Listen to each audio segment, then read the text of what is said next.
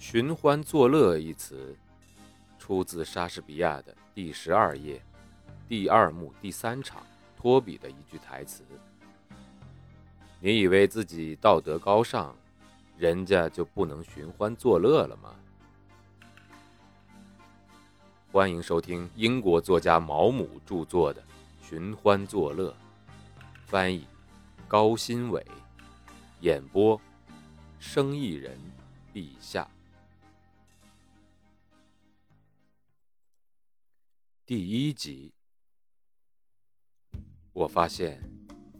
如果一个人打电话找你，发现你不在，于是留言说有一件非常重要的事情，请你一收到消息就给他回电，那么这件事情肯定对他比对你更重要。如果是送你礼物或者帮你的忙，那大部分人都很有耐心。所以，当有一天我回到寓所，已经很晚。更衣吃饭之前，只有一点时间喝杯茶、抽支烟、看看报纸，而我的房东菲洛斯小姐却告诉我说，阿尔罗伊基尔先生让我立刻给他回电。我觉得我完全可以不用理他。是那位作家吗？房东小姐说：“是的。”他用亲切的目光看了一眼电话，要我替你给他回个电话吗？啊不用了，谢谢你。那如果他再打来电话，我怎么说呢？让他留个言就好了。好吧，先生。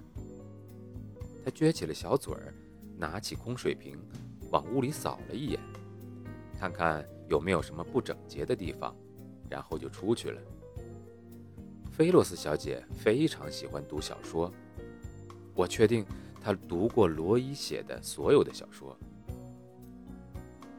而他对于我无所谓的态度的不满，说明他很欣赏那些小说。我再回到家的时候，发现餐具柜上有一张他用粗大清晰的字体写的便条。基尔先生又打了两次电话，问你明天可以跟他一起吃中午饭吗？如果不行，有什么其他时间可以吗？我拱了拱眉毛。有些诧异，我已经三个月没有见过罗伊了，而且上次也只是在一个聚会上短短的谈了几分钟而已。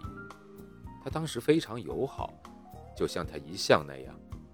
我们分开的时候，他还对我们不常见面表示了由衷的遗憾。伦敦真是太大了，他说道。你想要见的人却总是见不到。我们下周找个时间一起吃个午饭吧。好呀，我说道。那我回家看看我的记事本，再给你打电话。我已经认识罗伊已经二十年了，当然知道他总在西服背心左上方口袋里放个记事本来记录日程，因此他之后没有再联系我，我也不觉得奇怪。而这次。他这么迫不及待的盛情相邀，我不得不觉得是别有用心的。睡觉前抽烟斗的功夫，我反复思考罗伊邀请我吃饭有可能的目的。有可能是他的某位女追随者缠着让他介绍我们认识，又有可能是某位美国编辑恰巧来伦敦待几天，希望罗伊能够予以引荐。但是，我的这位老朋友不可能找不到借口来处理这种情况的。况且，他让我来定时间，就说明他没想让我见另外一个人。没有任何一个人能像罗伊那样，对一个有名气的作家同行表现出最真挚的热情，也没有任何一个人能像他那样。当这个作家因为懒散、失败或者别人的成功而蒙上阴影时，不失礼貌地冷落他。一个作家总会经历顺境和逆境，而我清楚地知道，我现在还没有什么名气。我当然可以找个不会得罪他的借口拒绝他的邀请，但是他是一个非常坚决的人。如果他因为某种原因决心要见我，除非我跟他说去死吧，之外，我还想不出另一个能够让他退缩的理由。但我被好奇心打动了，而且我也很喜欢洛伊。我曾经怀着钦佩的心情看着洛伊在文学界崛起，他的经历甚至可以成为任何一个刚开始文学事业的青年的典范。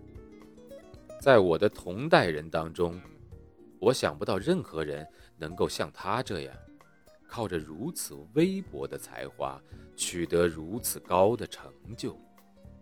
他似乎吃了什么灵丹妙药，也许就是聪明人每天吃的维生素 B，但它的用量可能已经达到满满一汤匙了。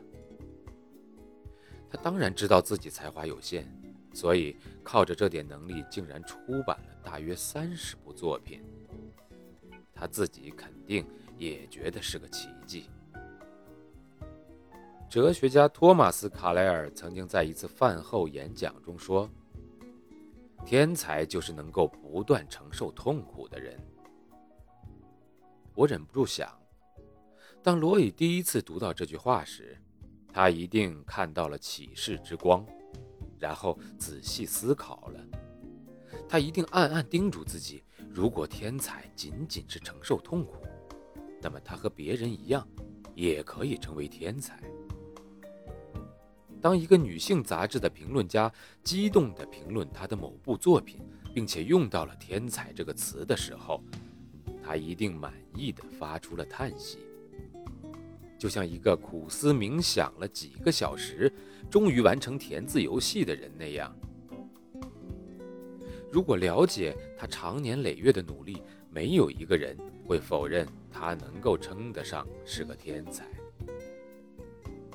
罗伊开始创业的时候，有着独特的优势。他是家中的独子，他的父亲曾经在香港做殖民长官。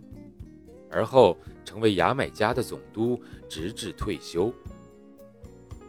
如果你翻开名人录，在字排的密密麻麻的书页中寻找阿尔洛伊基尔，你会看到这样的描述：圣米迦勒和圣乔治高级勋位爵士，皇家维多利亚勋章高级爵士雷蒙德基尔爵士之独生子。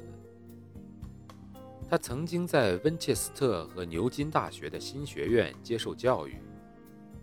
他那时是学生俱乐部的主席，而且如果不是不幸得了荨麻疹的话，他很可能加入划船队。他的学习成绩虽然不算特别出色，但也相当不错。而且，他毕业时没有欠下一点债务。罗伊在那时就养成了节俭的习惯。从不乱花钱，还是一个孝顺的儿子呢。他知道自己昂贵的学费使父母付出了不少牺牲。他的父亲退休后住在格洛斯特郡斯特劳德的一所不算华丽，但也不算简陋的房子里。他偶尔会去伦敦参加一些与他过去管理的殖民地有关的官方晚宴。还总是趁这个时候去雅典文艺协会看看，因为他是该协会的一名会员。正是通过一位协会的老朋友，他才能够为他从牛津过来的儿子找到一份工作，给一位非常尊贵的勋爵的独子做家庭教师。这让罗伊在很年轻的时候就接触到了上流社会。他充分地利用了自己的机会。有些作家。只会从富有画页的报刊中了解上流社会的情况，因此描述中常常出现影响整个作品的错误。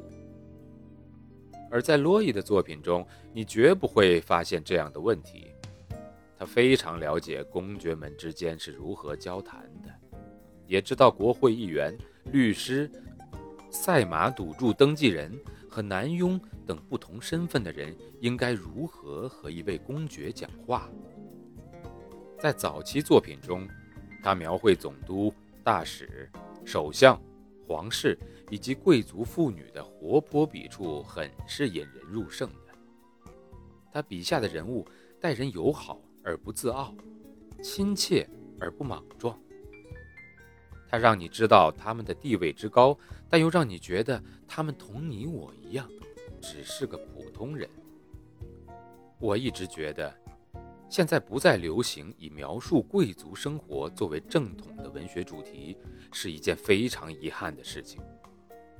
因为对于罗伊这样一个倾向于紧跟潮流的人，在后期的作品中，把自己限制在描述律师、注册会计师和房产经纪人这类人身上，是对他的精神折磨。他在这方面没有原先那么游刃有余了。我认识罗伊，是在他辞去家庭教师工作而投身文学后不久，那时。他还是一个体态优美、强健的年轻人，不穿鞋，身高六英尺，有着运动员的体格、宽厚的肩膀以及自信的神态。他算不上英俊，但是看上去很有男子气概，长着一双真诚的蓝色大眼睛，一头浅棕色的卷发，鼻子又短又宽，下巴方方的。他看起来诚实。整洁而健康，多少像个运动员。在他早期的书中所描绘的邪犬出猎的情景是那样生动和准确，以至于没有人会怀疑他的描述来自于亲身经历。而且，他直到近期也还偶尔放下笔去打一天猎。他出版第一部作品时。文人墨客为了展示他们的男子气概，流行喝啤酒、打板球。有几年，几乎每一个文学界的板球队都有他的参与。我不大清楚是什么原因使得这个流派的作家后来失去了他们的锐气，作品得不到重视。尽管仍旧是板球队员，他们的文章却得不到发表。罗伊已经很多年没有打过板球了，他转而对品味红酒产生了兴趣。本集播放完了，感谢您的收听，欢迎订阅。